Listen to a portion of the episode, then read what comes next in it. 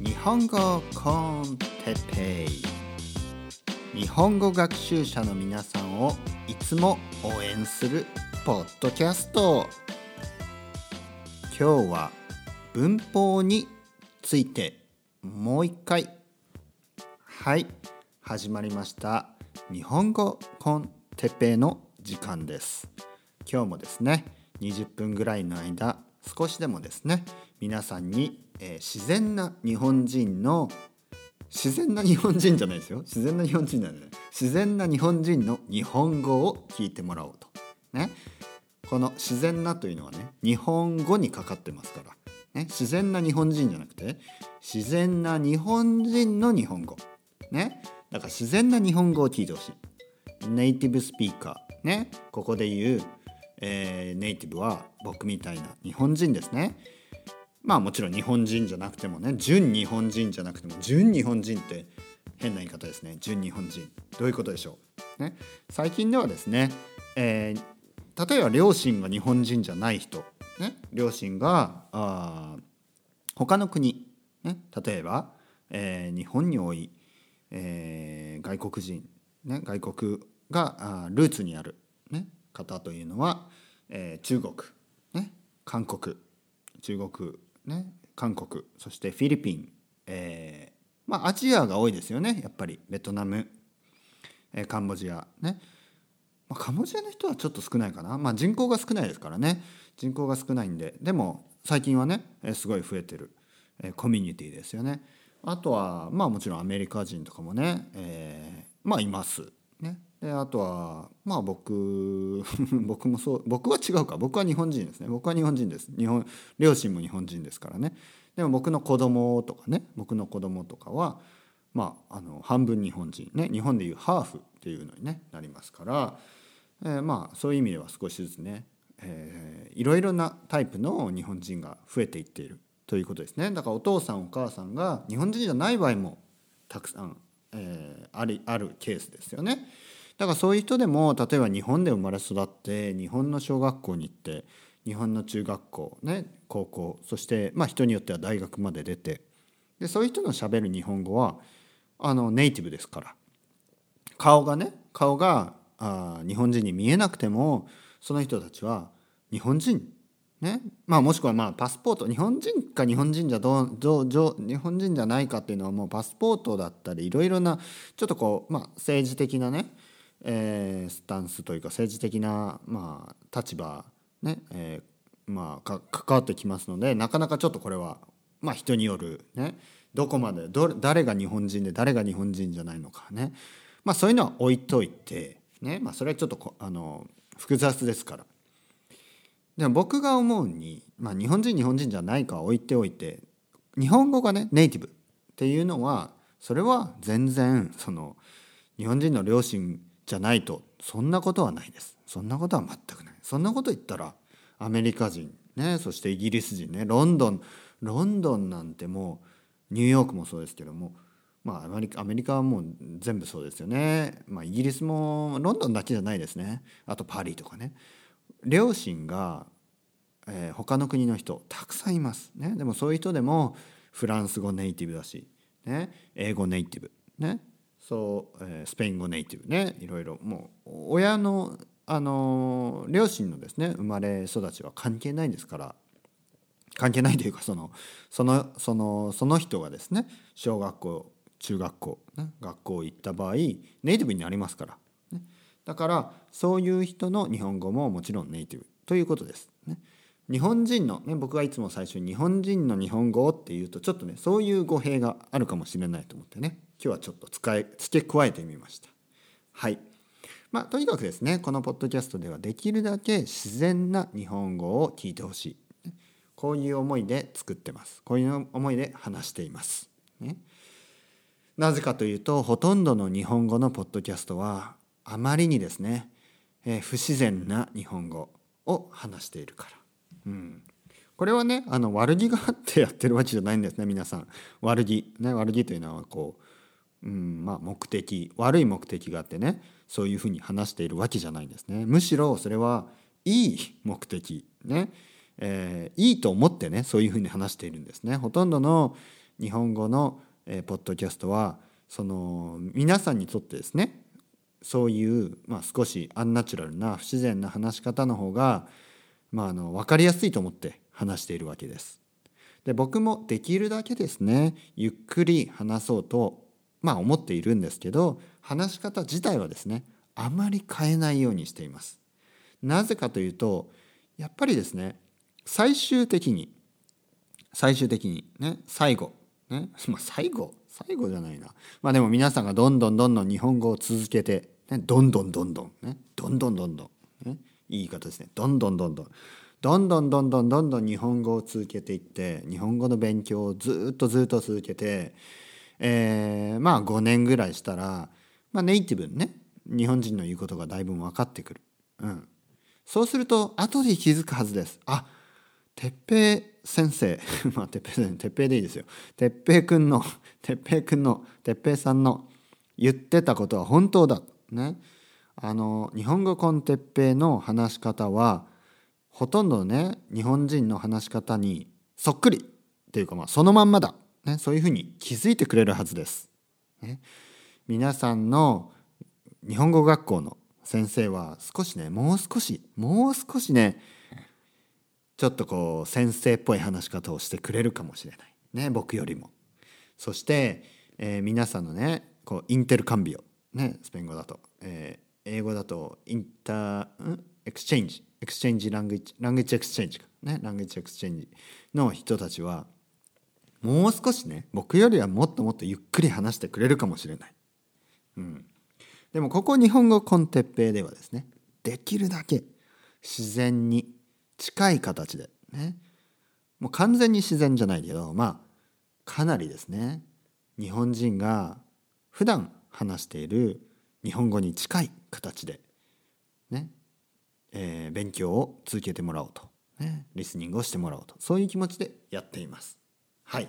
また前置きが長くなりましたね。前置き。ね、前置きというのは、えー、本題、ね、今日本当に話したい。今日のトピックに入る前、ね、前に置くもの、ね、前に話しているもの、ね、毎回毎回前置きが長いですね。前置きが長い日本語コンテッペ、ね、それでは今日の本題、えー、本題というのはメインですね。メイントピック。本題。今日の本題に入っていきたいと思います。今日の本題はですねじゃんじゃんね。じゃんじゃんじゃんなんだかな、えー、文法について。文法についてですね。文法。皆さん文法知ってますね？文法大事ですね。文法は大事です。その通り。文法は大事。これは本当にその通りだと思います。ね。えー、言葉というのはすごくね複雑でそしてもう長い時間をかけてですね、えー、学んでいくものです。ね、にもかかわらず文法書見てください文法書。ね。えー、っとまあ皆さんがよく知っている「みんなの日本語」とかね「みんなの日本語」とかあとは「丸ごと」とかねそういういろいろまああります、えー、文法書、ね、文法の本日本語の本。であれいつも思うんですけど一冊あの1冊で大体初級終わりみたいなね。まあ初級の1とか。で初級の2まあ結構ね厚いですけど厚さはありますけどそれでもあのその日本語っていうのは 日本語っていうか、まあ、日本語だけじゃないですよ。それは英語でもそうだしあのまあじゃあ英語の英語でもいいです。英語の教科書あの文法書いっぱいあるんですけど、まあ、有名なところでは English Grammar in Use っていうのがあるんですね。で初級で1冊で中級で1冊で上級で1冊。だから3冊で、えー、文法終わり。ですね。でそれぞれ結構厚めの本ですね結構厚い本。とはいえまあ3冊で終わり。ね、どう思います？皆さん。僕はね日本語思いますけど日本語っていろいろあるけどあ文法書にしたらこんなに薄いんだと、ね、こんなにすぐ終わるんだとだから1冊終わるのはもうそんなに時間かかんない。ね。3ヶ月ぐらいやったら終わります。で、3ヶ月ぐらいやったら初級終わり。ね。で、また3ヶ月ぐらいやったら中級終わり。で、3ヶ月ぐらいやったら上級終わり？え？ってことはもう1年もしないうちに9ヶ月ぐらいで初級から上級まで終わっちゃう。うん。文法だけ考えればそういうことになってしまうんですね。そんなわけはないですよねそんなわけはないねだって実際初級の本が終わってもすぐには使えないですよねこれは頭で皆さんが頭で理解してもすぐにそれを使えるとは限らないからです。ね、これは例えばじゃあバスケットボールをする、ね、バスケットボール、ね、じゃあ僕がバスケットボールしたことないんですけどあんまりね、まあ、遊びぐらいでしか、ね、じゃあちゃんと僕はねバスケットボールをしようと思ってバスケットボールのクラブに入って、ね、先生に教えてくださいって言ったら先生がまあまずはルールを教えよう。そんなバスケットそんなバスケットクラブないですよね。ないけどまあまあ例えばルールを教えてもらってここをこうやってこうやりますって教えてもらってああそうなんですね。こうやってこうやってこうやってボールをピュッて入れてねこれでいいんですねと。ルールを教えてもらって。で僕がねでそれで「はあ分かりました」ね例えば1時間とか2時間ね、えー、ルールの説明を受けてじゃあバスケットできるようになるかというとなるわけがない。はい、もう分かってますよね。練習しないと。練習。練習しないとバスケットできるようにならないでしょう。ね、ならないです。えー、サッカー、ね、フットボール、ね、じゃあ僕はサッカーをやりたい。で、ルールを教えてほしい。ね、で、僕にルールを教えてくれて、ルールを、サッカーのルールを知ったからといって、サッカーができるようにはなりません。練習。練習してください。練習。それと同じようにですね、文法というのは、その、まあ、まあ、ロジックでこうやってこう文法をね覚えることはできます。文法を理解することはできます。ただそれを実際使う、ね、使うっていうのは実際話したり書いたりね文章を書いてみたり話してみたり。僕は書くより話した方がいいと思うんですね、えー、話した方があのより実用的です、ね、なぜかというと皆さんの目標は日本語を話したい、ね、日本語をメールを打って打てるようになりたいだけじゃないと思いますね。やっぱメールも打てた方がいい。メールもできた方がいいけど、やっぱり話したい。ね。だから話せるようになる。ね。そのためにはたくさん、えー、練習する。これが大事です。ね。両方大事。僕はここで言ってるのは文法なんて大事じゃないって言ってるわけではないです。文法も大事。ね。ただ文法書を進めるだけでは絶対にそれが使えるようにはならない。ね。えー、ルールを覚えるだけではサッカーができるようにならないです。ルールを覚えるだけでは、えー、バスケットボールができるようにならない、うん。えー、僕のですねえー、っとこれはまあ僕の個人的なですねうんまあ何をやるにせよ、ね、いろいろなことをする時に僕がいつも使う、えー、考えるねやり方ね使う方法なんですけど方法ですね。僕の個人的なやり方ですよ。何でも。何でもまずやってみる。そして後で考える ね、まずやってみて後で考えようと。はい。まあ後で考えるというか、まあ、やりながら考える。はい。で僕は今あのホームページを作ってるんですねウェブサイト、ね、自分のウェブサイトを作ってます。ね、それはあの英語を教えるためのウェブサイトを作ってます。はい、でそれであのまあワードプレスってやつでね作ってるんですけど僕は全然ワードプレスは知らなくて、うん、でまあバードプレスのやり方とかねいろいろありますよね。ホームページの作り方、ね、日本語ではホームページって言うんですけど英語だとウェブサイトですね。ウェブサイトの作り方とかいろいろな、ね、本とかありますよね。本がたくさん出ている。いろいろなウェブサイトもある、ね、で YouTube のチャンネルとかね。ホームページを作ろう。ウェブサイトを作ろう、ね、ワードプレスの使い方とかいろいろあります。でそういうのをねまず全部読んでそれから始める人。多いと思いますね。ねなんかこう説明書。ねこうなんてマニュアルを先に読んでねそれからやろうとする人。まあそれはそれでいいと思いますね。それは人によってねやり方は違うので。でも僕はですねまずねやるんです。まずやる。まずホームページをもう作り始めるんですね。で分かんないところを調べます。ね Google で調べたり YouTube で調べたり。でやりながらえー、トライアンドエラーですねやりながら間違ったりねえー、まあよくできたりね偶然できたりいろいろしながらさが調べてですね分かんなかったらやる、ね、そうやってこうまあやりながら調べるわけです。うん、で語学学習もですねこれがねすごくすごく有効です。ね、すごくいいやり方。えー、2つ用意します。1つ、えー、日本語を話す環境を作る。ね、例えば僕は愛登記でですね日本語を教えています。ね、だから僕とマンツーマンで話をしたい人は愛登記に入って、ね、ログインして、えー、僕のねレッスンを探してください。ね、てっぺい、えー、てっぺいで探したらね TEPPEI です。てっぺいで探したら他に他他いないですからね誰もいない他には誰もいないですから いないしね僕あんまりねあのポピュラーじゃないんです っていうのがね僕むちゃそんなにね安くないんですね。他の先生の方が安い。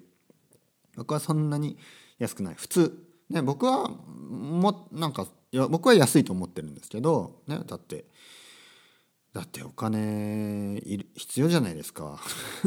僕はお金はね必要なんで大事大事ですからあんまりねこう安安いレッスンをしたくない、ですけど他の先生はね安いレッスンをしてます。なんで他の先生に 先生に比べると僕は安くないのであんまりねポピュラーじゃないんです。ね。ただですねあの 皆さん皆さんねこのまあ何人ぐらいの人が実際聞いているかね、まあ、大体は分かってるんですけどこの日本語コンテッペイを聞いてくれている人はあの僕のねことを分かってくれてると思うのであの愛登記でね始めたい。ね始めたい人はぜひぜひ連絡をください。はい。大歓迎。ね。日本語コンテッペのリスナーの人ねこれを聞いてくれている人はもう本当に大好き。ね。もうこれを聞いてくれている人、ね、にあのだけ教えたいぐらい。本当本当それぐらい、ね、僕のことを知ってる人だけに僕の僕と僕はねあのエネルギーを上げたいです。エネルギーを、ね、僕はねエネルギーが少しありありますよ。誰誰にもねエネルギーがあります。